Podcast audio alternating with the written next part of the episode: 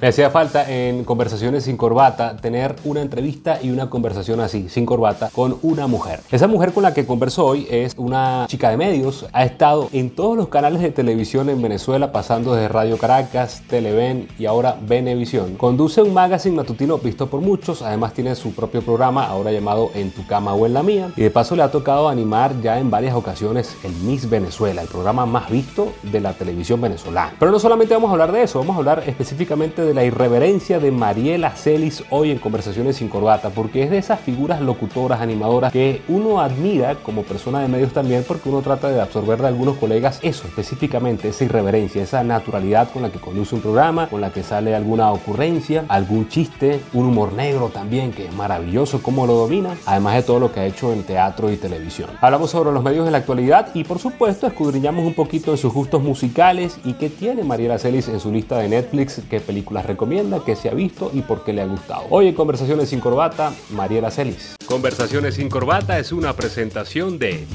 Es Marketing Japan. The Poster Shop, decora brutal con la Poster Shop de Venezuela. Global Trade Cargo Express, agentes de compra en USA, envíos desde Miami a Venezuela y Colombia. AJM Bienes Raíces.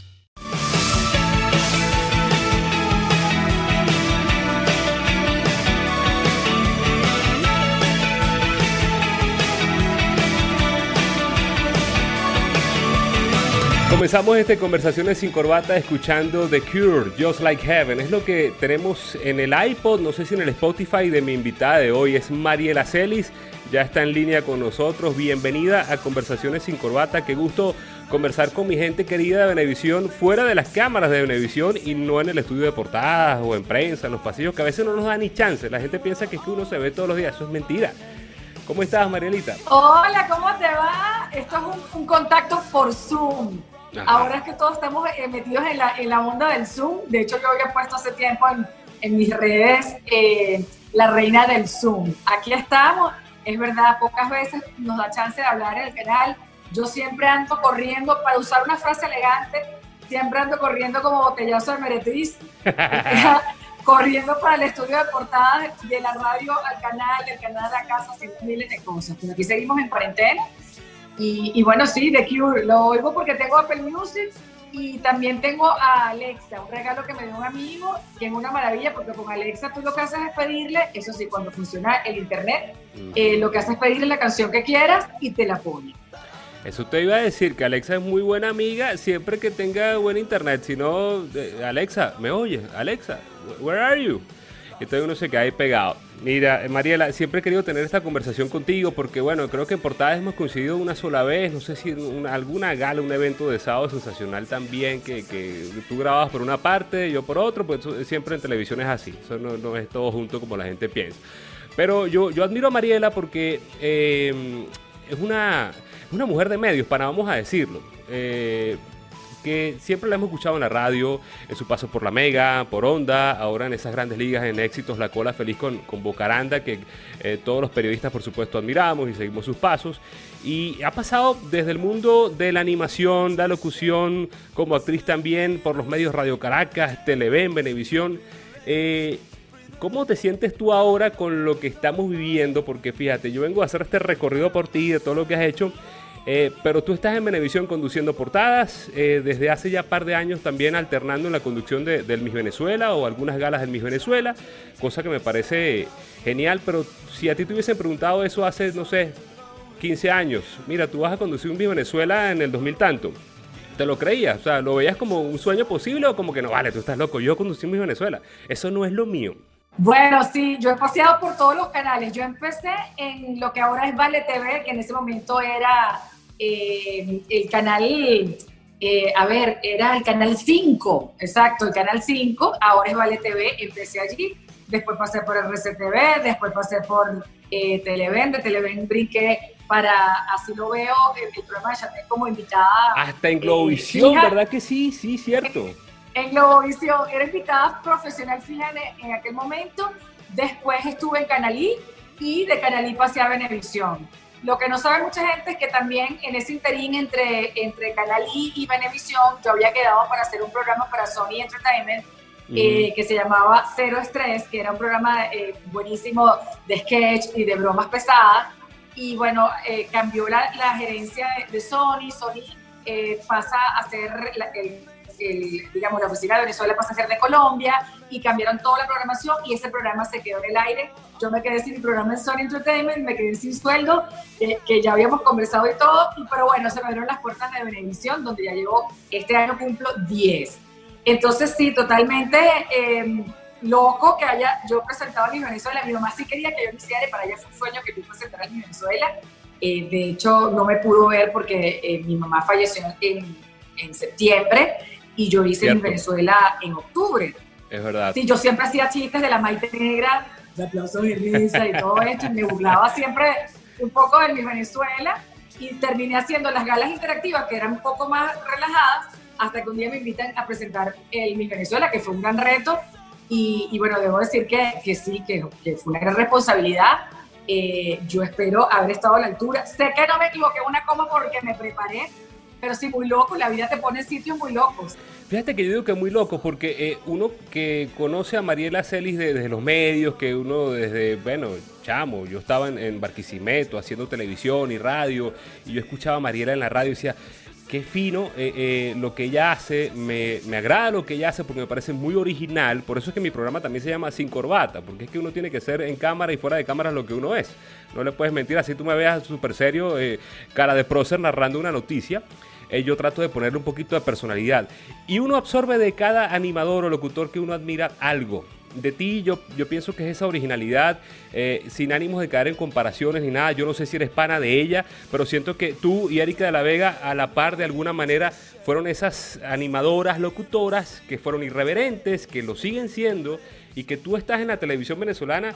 Eh, que bueno, la gente te relaciona con el tema de, la comedia también. Fíjate que en estas entrevistas que se hacen ahora en, YouTube o podcast, en ese bucle de entrevistados que, que yo veo también, Siempre hay una referencia a Mariela Celis, desde la comedia, desde el teatro bar, el mismo George Harris también.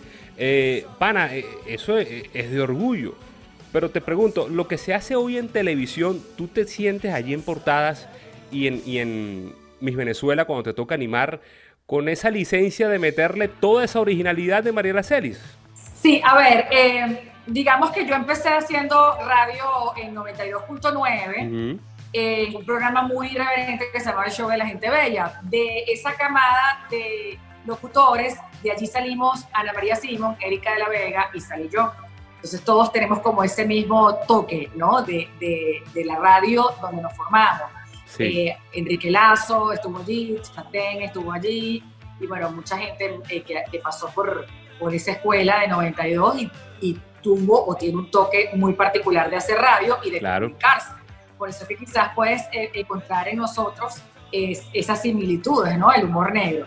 Mm. Pero bueno, luego de hacer muchos años radio juvenil, se me abre la oportunidad de trabajar con Bocaranda y, explorar esa parte más seria de, digamos, de mi personalidad, pero también siempre metiendo un toque de humor. Entonces, claro. Eh, yo creo que en los últimos años yo he balanceado como un poco lo serio con el humor y entonces ahí donde pude hacer en Venezuela, que, digamos es eh, un programa em, eh, muy visto en el país, el, primer, programa más visto de la televisión en el y país. de elegancia, de alta alcurnia, de, de, elegancia, pero que... Exacto. Que sin embargo me podía yo dar licencia de hacer ciertos chistes en momentos dados. Y en portadas también ha sido para mí eh, divertido porque, bueno, en portadas hay muchas secciones. O sea, hay secciones serias como con psicólogos, con abogados, como hay secciones de, de chismes, de farándula, de, de comedia.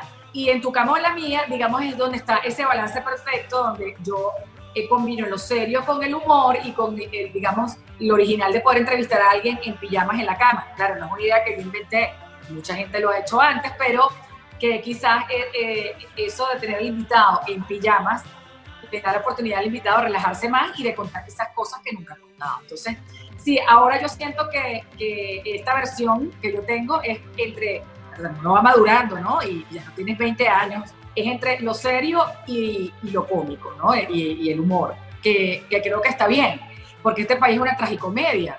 Aquí las noticias a veces parecen sacadas de, una película y, es muy fuerte decir que la realidad supera la ficción en este país. Es que uno en este país no deja de entretenerse. Panas que están afuera que me preguntan, mira, viejo, ¿cuándo te vas a ir? ¿Por qué no te has ido? Y yo digo, mira, aquí uno nunca para de, entretenerse o no se aburre por la cantidad de noticias, siempre es una noticia tras otra y siempre hay algo que contar y darle la vuelta, incluso a veces hasta de manera inteligente, porque estoy seguro que tú con esa irreverencia en radio y televisión, pues muchas veces le dices al televidente o al oyente entre líneas las cosas que quizás tú piensas, que ese oyente piensa, se identifica y dice, esto es, lo que dice Mariela, esto es, pana. ¿Te ha pasado alguna vez, por ejemplo, en Miss Venezuela o, bueno, en la radio, en la, radio siempre pasa? Dime. No, no, que, que digamos eh, con la ley Mordaza durante tantos ah, años hemos aprendido a hablar entre líneas y, tratar de usar el humor dentro de, lo que se pueda, ¿no? Porque estamos vigilados. Totalmente. Y sentarse al lado de Bocaranda todos los días, que es un señor medio, más allá de la marca, de lo que es es un señor medio, siempre le he admirado, hemos conversado, entrevistado un par de veces, pero bueno, eh, siempre hay que cuidarse incluso de, todo lo que se dice y en el tono que se dice. Me pasa mucho también en televisión que he tratado de ponerle o imprimirle un poquito de, irreverencia y a veces hasta humor en la inflexión en lo que uno lee una noticia, ¿no? Pero en el Miss Venezuela te has sentido o te han dicho a ti, mira, trata de no este, hacer este tipo de humor. Sin entrar en tema político, pues obviamente en mi Venezuela no, no vamos a caer en política, no, no, se va a abordar nunca. Pero sí, epa, Mariela, no hagas este chiste de tal persona. O sea, ¿te ha pasado o tú misma has sentido, uy, ya va, tengo que medirme un poquito, pues este programa, por más que lo hayas ensayado, es un en vivo muchas veces, ¿no?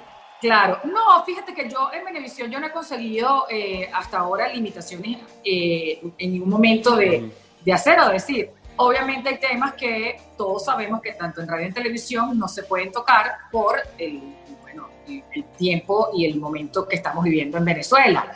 Pero también hay que respetar que, que hay una gente que hace un guion, hay una gente que, prepara un programa, que, que, prepara una producción. Yo soy mucho de, de, de, de meterle mi toque a, es, a esos guiones. Entonces me mm. pasó la primera vez con Ricardo Di Salvatore, a quien le mando un beso y admiro muchísimo como productor, eh, porque además controlar una producción tan grande como el de Venezuela hay que tener, eh, bueno, eh, disciplina, creatividad. Y en estos tiempos más. La primera vez, Exacto, la primera vez que a mí me dan el guion de la gala interactiva, yo como siempre he escrito cosas para radio y me gusta como meterle mi toque, yo que, ah, no, esto sí, esto no. Y Ricardo se ha puesto de un bravo que, mira, ese es el trabajo de no sé cuánta gente. Y yo, claro, mi intención no era cambiar el, fondo, sino la forma. Y él después lo entendió y, y en, en, las próximas galas me daban esa licencia, me permitían como que yo combinar lo que, lo que estaba escrito con, mm. con mi toque personal. Y eso fue lo que pasó quizás también en Venezuela, pero en Venezuela traté no salirme tanto de, de lo que estaba allí por, por, lo que te digo, porque es un esfuerzo y un trabajo muy grande de un equipo de producción. No, me parece genial todo lo que se hace, porque cuando tú estás en portadas, en ese panel de, animadores, eh, hablando de algún artista en específico, bien sea entrevistándolo o de alguna noticia de la farándula, uno siempre espera el comentario de Mariela. Y en el Miss Venezuela, vamos a ver con qué sale Mariela, cómo entra, cómo despide, porque uno espera de verdad esa irreverencia y espero que siga por, por mucho tiempo más ese estilo. Tú sigues en Venezuela haciendo televisión, cosa que es totalmente admirable. Eh, en tu cama o en la mía, que está saliendo por Venevisión, entiendo viene nueva temporada también. Pero ¿Tú estás conforme con lo que se está haciendo ahora en la televisión, Mariela? Te pregunto porque yo digo, si el día de mañana a usted le dicen en la radio, vas al aire y vas a contar el final de la película que tú y yo vemos en Netflix todos los días. ¿Qué te gustaría hacer ya luego? O sea, ¿cómo te ves tú? Mira, para mí me falta por hacer este programa o yo lo haría de esta manera, de esta manera, un morning show eh, en, la televisión eh, o mira, eh, sigo con tu cama o en la mía le metemos más contenidos. No sé, ¿estás conforme con lo que se hace y a dónde vamos según tu percepción? Bueno, mira, a ver, yo siento que cada medio tiene su manera de ser y que dentro de lo que estamos pasando es lo que se puede hacer. Claro. Es decir, los canales eh, están produciendo con las uñas, están aguantando, digamos, esta crisis económica de, de bueno, donde los anunciantes han bajado, tanto en radio, en televisión, en la prensa prácticamente no existe, todo migró a lo digital. Además de eso, a nivel mundial hay una crisis de, quizás de la radio y de la televisión con la llegada de eh, los medios digitales, sí, de streaming. Instagram, YouTube, de streaming, eh, los live, etc. Entonces, hay, hay varias eh, aristas en este tema. O sea, está el tema económico, está el tema país, está el tema de otros medios que han llegado para quedarse y reinventarse no es fácil. Entonces creo que en el caso de Benevisión, eh, bueno, yo tengo 10 años allí y hemos visto que lamentablemente por la crisis no se ha podido hacer más telenovelas, no se ha podido crear más programas, pero yo estoy segura de que llega a haber un cambio de país y, aquí la producción va a, aparecer nuevamente, digamos, nuevas ideas, nuevos programas, más presupuesto, nuevos anunciantes, igual con la radio. Entonces siento que lo que se hace, se hace con las ganas, con mística, con el corazón. Tú conoces a la gente de televisión y, le ponen mucho cariño. Eh, como en todo trabajo hay gente más valiosa que otra, pero sí siento que, que, dentro de lo que se hace se trata de hacer las cosas de calidad, ¿no? Y con, con mística. Sí me gustaría en un futuro eso, pues que, que el país cambiara y eso permitiera abrir el espectro a hacer muchos programas de diferentes cortes, como lo hubo en su momento, que en Venezuela había un programa con Arturo Uller Pietri y, y había un programa con eh, Isabel Palacio, que se llamaba Clásicos Dominicanos, y había de, de, de, escritores latinoamericanos, de telenovelas, en fin, muchas cosas que se hacían y ya no se hacen. De hecho, tú que trabajas en televisión puedes ver la estructura que hay en ese canal, la infraestructura eh, donde te puedes imaginar lo que hubo allí y lo que se produjo. Que ojalá vuelva y ojalá que vuelva a abrir RCTV y ojalá que, que aparezcan nuevos canales. Pero creo que eh, por ahora hay que concentrarse en un cambio positivo para Venezuela y lo que tenemos, tratar de usarlo al máximo, tratar de hacer uno su mejor trabajo dentro de lo que se cabe. Y, bueno, sí, mi plan es seguir en, Tu Cama o en la Mía. La segunda temporada se paró por el tema del COVID. Es complicado porque como estoy sentada junto al invitado en la cama, supongo que ahora los invitados van a tener un poco de miedo, hay que esperar un poco que pase esto. Y portadas, bueno, seguimos allí, en la radio sigo. Eh, yo trabajé por muchos años, por ejemplo, en HBO. Fui la voz de Max Prime. Claro, Max, Prime. Max, Sí, eh, lamentablemente también se fueron de Venezuela. Sigo haciendo stand-up comedy para marcas, para eventos privados, para clientes. Por allí vengo con mi show eh, con la compañía local, que es la compañía de Emilio Lovera, para vender mi show vía Zoom. Y bueno, con mis clientes de la radio, mis clientes de las redes y siguiendo eh, en este país poniéndole corazón, pero sí me gustaría que el país cambiara para que de alguna manera también todo cambiara, eh, todo, o sea, cuando me refiero a todo es eh, la vialidad del país, el, tema del agua, el tema de la electricidad, el tema de los medios, el tema de la salud, tantas cosas que hay que mejorar y cambiar. Yo acabo de estar en Colombia y, bueno, es lamentable como Venezuela ha echado para atrás 20 años mientras los países han avanzado y, y países de Latinoamérica que antes no, digamos, no tenían la, el desarrollo que tenía Venezuela, están por encima de nosotros. Mira, yo veo a los medios. Me encadené, me encadené. No, pero genial, me parece genial porque no todos los días conversamos, es lo que yo te digo. Fíjate, Mariela, que, que el tema de los medios, yo lo, yo lo he dicho aquí, conversé con Eduardo Rodríguez hace poquito y yo me he lanzado unos monólogos sobre los medios. Eh, yo no lo quiero ver solamente como esa nostalgia de los grandes programas que tuvimos, eh, Gran René, Gran Guillermo, cantidad de cosas maravillosas, sino que yo pienso que la transformación de los contenidos de los medios va a ser una consecuencia sí o sí de los cambios que se den en este país, obviamente. Y que vamos a aprender muchísimo de lo que vivimos en esta cuarentena que nos dio para eh, internalizar, filosofar, analizar, eh, qué tipo de contenidos ven las personas, ya que de paso no contamos con el DirecTV en estos momentos en los que estamos hablando. 40% del país o las televisiones se apagaron en, ese instante. Pero yo digo, wow, lo que tiene que venir luego de esos grandes cambios tiene que ser una mejor televisión y mejores medios, eh, alternando incluso con las plataformas digitales, porque no de gratis, tú tienes 2 millones de seguidores, por ejemplo, en Instagram. Y yo digo, wow, o sea, la gente te sigue porque te admira de toda la vida de la radio, de la televisión y consume lo que tú dices en redes, alguna historia, una vaina. Eso está genial. Pero yo pienso que vamos a tener que alternar, que yo por ejemplo vea en tu cama o en la mía, en la plataforma de streaming de Venevisión el lunes, porque es que esa es la hora que yo puedo ver televisión. Y yo lo puse el capítulo 1 y puse el 2 y, eso va, eso, eso pienso yo que, que va a suceder y va a ser una consecuencia de todo esto, así como hizo RCTV y tiene que crear nuevos contenidos de paso. Por supuesto, y adaptarse a los nuevos tiempos, contenido para todo el mundo. Eh, sí, yo creo que los programas de Tu Cama y la Mía, de hecho, nos van a colocar en YouTube. Mucha gente me ha preguntado por qué no he hecho algo en YouTube. Primero, por la calidad del internet que tenemos. Estoy tratando de mejorar esto, eh, contratando una compañía que espero que la semana que viene pueda venir a instalar aquí el servicio y yo poder pensar. También pensar en algo que, que se parezca a mí o algo que, que, quizás pueda hacer una vez a la semana que no me quite tanto tiempo porque yo sigo trabajando en televisión, sigo trabajando en la radio y, bueno, también uno en casa eh, eh, haciendo sus cosas y, sus proyectos. Sí me ha gustado eh, quizás la cuarentena para reencontrarme con mi casa. yo soy magnética del orden y la limpieza, tengo un toque. he puesto como muchas cosas en orden.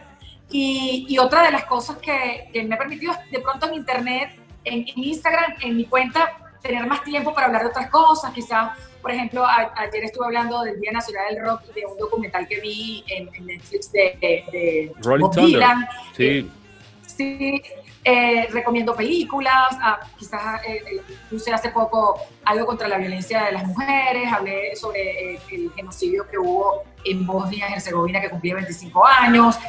por ejemplo, tengo algo preparado para el, día que falleció Celia Cruz, que, que ya es el 16, entonces he buscado fotos, he, puesto como a escribir, eh, publiqué algo sobre el poeta Armando Rojas Guardia, entonces quizás antes con la velocidad del día a día no me daba tiempo como que en Instagram de publicar otras cosas. Y me he dado tiempo ahora y me gusta mucho, me gusta mucho poder usar ese espacio también para hablar de, de ciertas noticias que, que, tienen contenido y que, y que pueden dejar algo.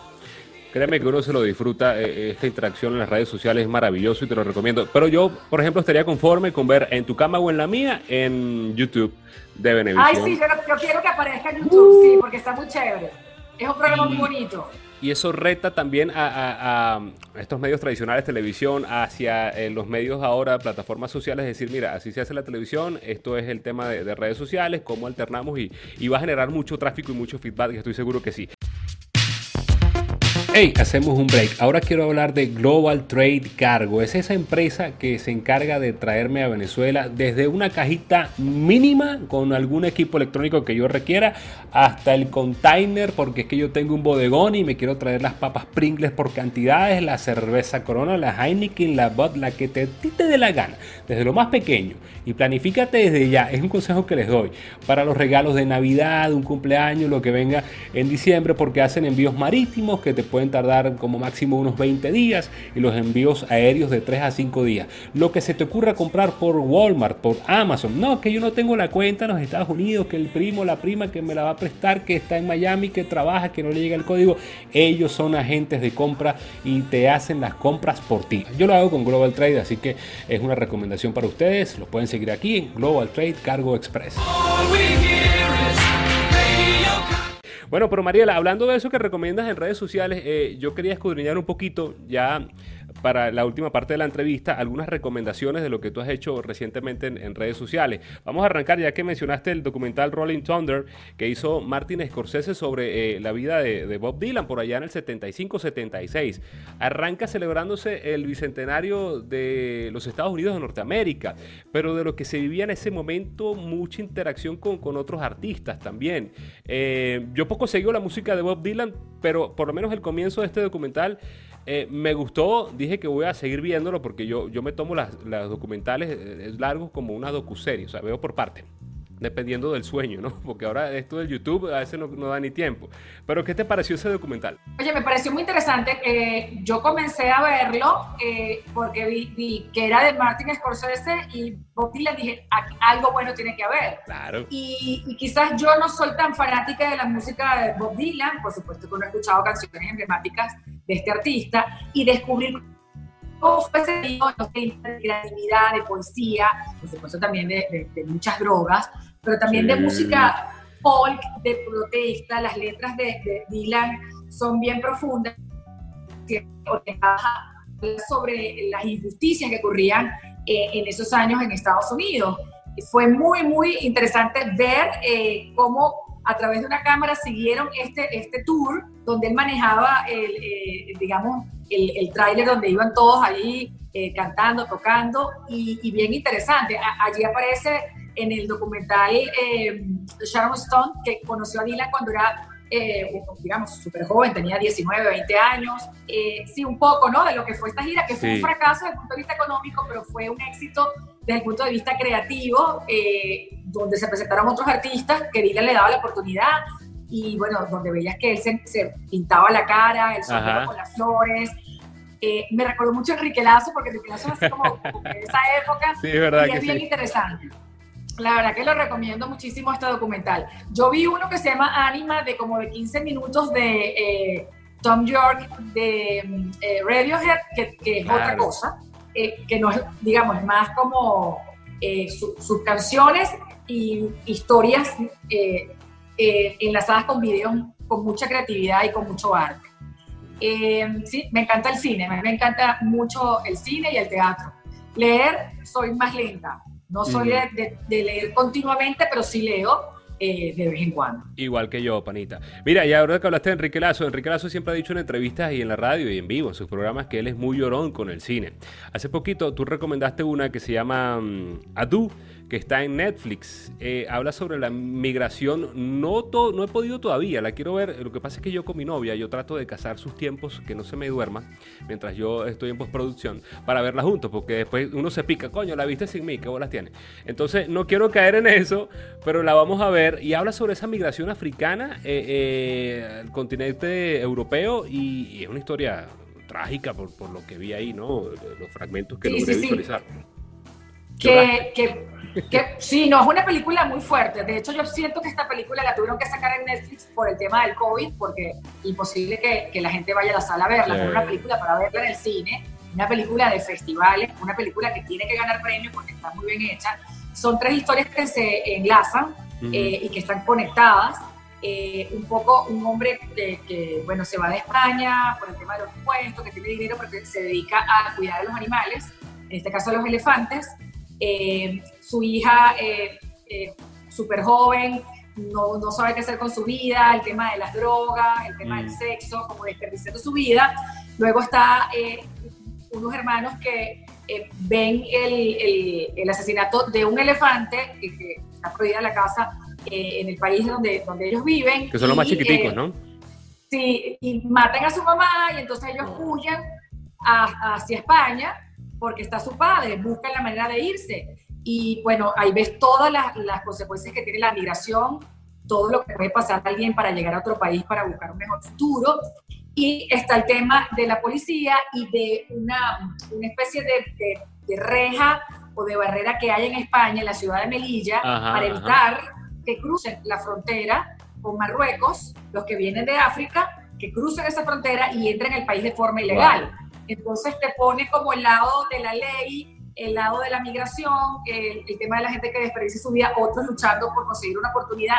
La película está muy, bien hecha, fuerte, lloras, y siento que a mí me pegó mucho porque como hemos visto que más de 5 millones de venezolanos han tenido que ir del país, unos en mejores condiciones que otros, otros caminando, otros que se están regresando porque no tienen cómo, cómo vivir, eh, mm. porque bueno, ya no tienen trabajo, no tienen cómo pagar la renta, etcétera, y se están regresando a un país que van a conseguir peor de cómo lo dejaron.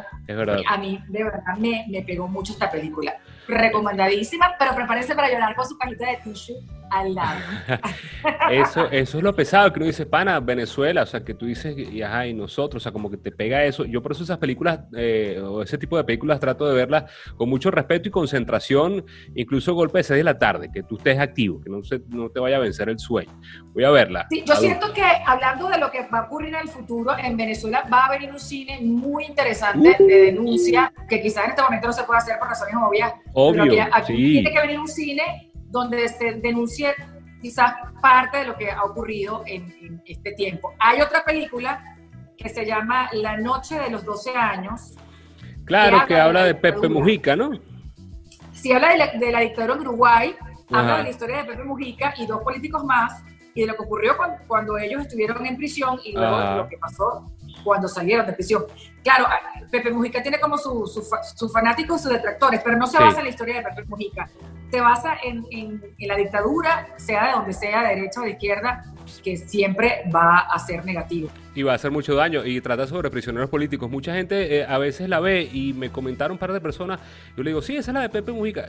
ese es Pepe Mujica. O sea, después lo piensan como, verga, qué arrecho. O sea, no sabía. O sea, a veces ni lo identifican allí, pero, pero por ahí va la cosa.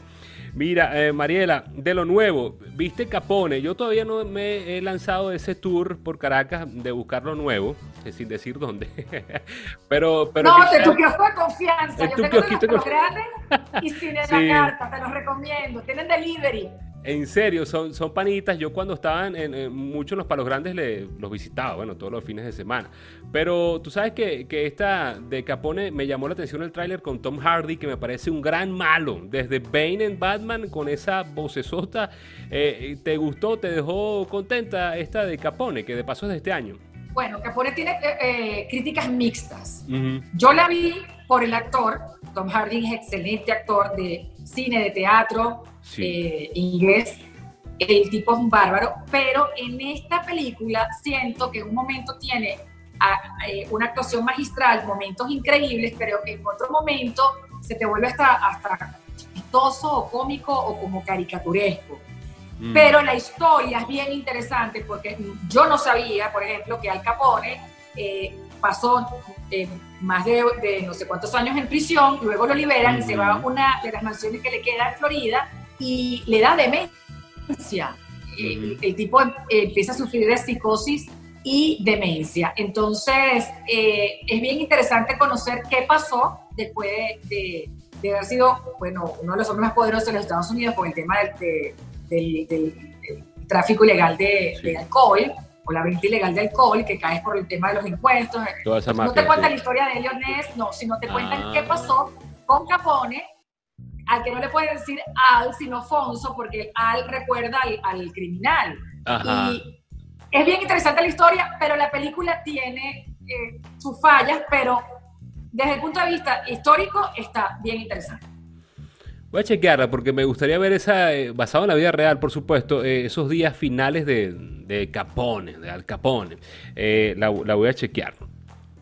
Mira, para cerrar, Mariela, hay una que, tuviste que yo cuando le pregunto a mis invitados esa lista o ese top 5 de películas que le han gustado recientemente en Netflix o en Netflix o que les gusten de toda la vida, eh, hay una que se llama Ciudadano Ilustre. Yo hablé sobre Ciudadano Ilustre hace par de episodios acá porque hay gente que a veces dice, eh, pasando películas en Netflix o haciendo ese zapping de todas las noches, ¿qué vamos a ver? La gran pregunta, ¿qué vamos a ver?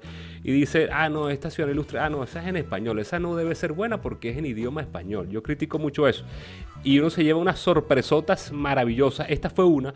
Me gustó muchísimo Ciudadano Ilustre y, saber de esa Argentina, ¿no? Del, pueblo, del interior, de las regiones, del pueblo de Salas, que era este escritor, ¿no? Sí, el Ciudadano Ilustre, es, primero, es con eh, un actor argentino que es muy bueno, eh, apellido Francela, eh, que ha hecho un montón de películas, incluso películas nominadas al Oscar. es un tipo que, lo vi el otro día en una entrevista que hicieron en CNN con Longobardi este argentino que entrevista, que es fantástico. Y, muy bueno. yo sabía que Francela se había dedicado por mucho tiempo a la comedia. Entonces, dicen que los actores cómicos o dedicados a la comedia eh, tienen muy buena, digamos, actuación eh, dramática, tienen muy buen desempeño. Es verdad. Pero ahí te voy a hacer un, break acá porque el Ciudadano Ilustre es donde actúa Oscar Martínez, que es argentino, que hace mucho cine en España. Y Guillermo Francela también es argentino, hace mucho cine en España, pero él está en mi obra maestra, Guillermo Francela, que, además es un actor eh, súper comiquísimo y hace drama. Oscar Martínez es el canoso, el, que de lentes que salen en, esta película, que también el sale... Que hace mi obra maestra. Son dos, películas de los hermanos Duprat. Exactamente con, eh, con mucha inteligencia. El Ciudadano Ilustre es fantástica. Eh, es un escritor que se gana el, Nobel y regresa a su, pueblo, a su ciudad natal, en un pueblo en Argentina y hacen todo un homenaje. Y bueno, eh, por ahí pasan cosas bien interesantes. Se parece mucho también lo que, uno, lo que puede vivir uno cuando visita quizás algún pueblito y la gente le, da su cariño o le expresa a uno su, su calor y su, y su agradecimiento por darle diversión. Es fantástica, con un humor inteligentísimo, esa también la recomiendo. Las dos. El Ciudadano Ilustre en primer lugar y en segundo lugar Mi Obra Maestra. Mi obra maestra. Eh, eh, a mí también. Mi obra maestra es un vacilón y, yo disfruto mucho a Francela, que ya lo mencionaste, es, un tipo maravilloso. Para mí de los mejores comediantes y tuvo por años programas de comedia estilo sketches también en Argentina y se la comió, maravilloso. Y de Oscar Martínez, que es el actor de, Ciudadano Ilustre, te recomiendo también Tok Tok, que es un vacilón muy buena, eh, muy cómica, porque habla de los trastornos obsesivos compulsivos. Tú que eres desde la limpieza, te vas a ver identificada por allí con comedia. Vas a... La obra, epa, sí, exacto. Sí, yo vi la obra eh, eh, con el elenco, el primer elenco, me encantó esta obra. Por eso no he visto la película, ¿no? Un poco porque, porque vi la obra de teatro. Eh, igual cuando eh, de pronto te hablan de, la cena de los idiotas, también vi la obra de teatro, entonces como que, bueno, ya sé lo que va a pasar, ¿no? Un poco. Sí, pero un, muy buena película, muy buena pieza y manejan bastante bien el humor y bueno, espléndidamente. La verdad es que se votaron con eso. Mariela, yo te agradezco esta conversación, estas conversaciones sin corbata, que se repita. Eh, esperemos ya luego ese abrazo, ese cariño en, en Benevisión será sin sostén, porque yo no uso corbata. Conversaciones sin sostén. Conversaciones sin sostén con Mariela Celis por Benevisión, tu emoción. No, ya tenemos eh, en tu cama o en la mía. Seguramente algún día vamos a coincidir y, y, bueno, que vengan cosas maravillosas. Mariela, te mando un gran abrazo. Eh, sabes que te admiro. Mucha gente lo, hace y, qué bonito que tengamos esta conversación para la posteridad quedará por supuesto también en YouTube y los que quieran escudriñar un poquito de lo que ve Mariela Celis en su cuenta de Netflix o en el cine, qué le gusta, qué le llama la atención. Bueno, yo no sabía que tú tenías este programa, me parece fantástico que podamos hablar de diferentes temas, que te hayas lanzado también al tema digital, que no sea solo lo serio en el noticiero y que también estés haciendo arte de alguna forma con los sí. que están promocionando. Gracias por mandarme el de, el de José Luis Hernández, que lo adoro. Y, bueno, nada, arroba la Celis y el tuyo. Arroba Ángel-López TV, aquí lo vamos a colocar durante toda la entrevista. Mariela, gracias. Eh, te voy a enviar otro póster por allí, cortesía de The Poster Shop, eh, porque ya veo que tienes bastante arte ahí en tu casa y, hay, hay bueno, un sitio amplio. Vamos a colgar varias cositas por allá. Buenísimo, gracias cuando quieras. Gracias por la entrevista. Nos seguimos viendo. Ojalá que esta crisis pase pronto para volver más o menos a la normalidad hasta que aparezca una vacuna o tratamiento del COVID. Amén, amén. Nos vamos con música. Vamos a escuchar de lo que tiene Mariela en su iPod, en su lista de Apple Music también. I Shot the Sheriff. Esto es en vivo. Bob Marley, de siempre una gran pieza. Esa la pongo cuando, cuando agarro sol en la terraza y me invento mi playa virtual. Y le pido a Alexa, olas, música de mar, olas. Y siento que estoy en Puerto Azul o en la Guaira. qué genialidad, qué genialidad, qué fino. Mariela, un gran abrazo. Gracias por estar en este Conversaciones sin Corbata. Hasta la próxima. Besos. Gracias. Ay, qué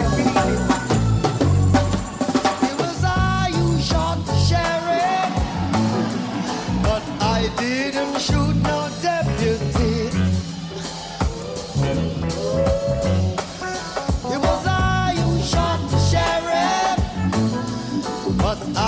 didn't shoot no Saludos, estoy en JJ Group de Poster Shop, la Poster Shop de Venezuela. Aquí se encargan de diseñar ese póster que tú quieras, la idea que tienes en mente, personalizar también tu casa, tu apartamento, el tamaño que tú quieras para tu oficina o tu restaurante.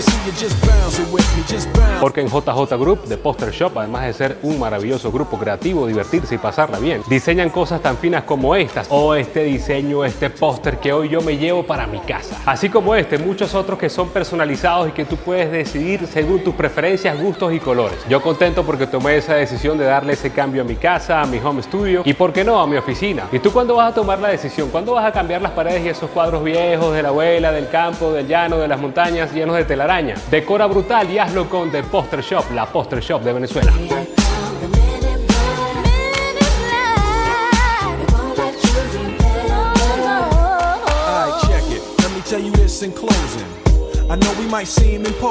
Conversaciones sin corbata es una presentación de Es Marketing Japan, The Poster Shop, Decora Brutal con la Poster Shop de Venezuela, Global Trade Cargo Express, agentes de compra en USA, envíos desde Miami a Venezuela y Colombia, AJM Bienes Raíces.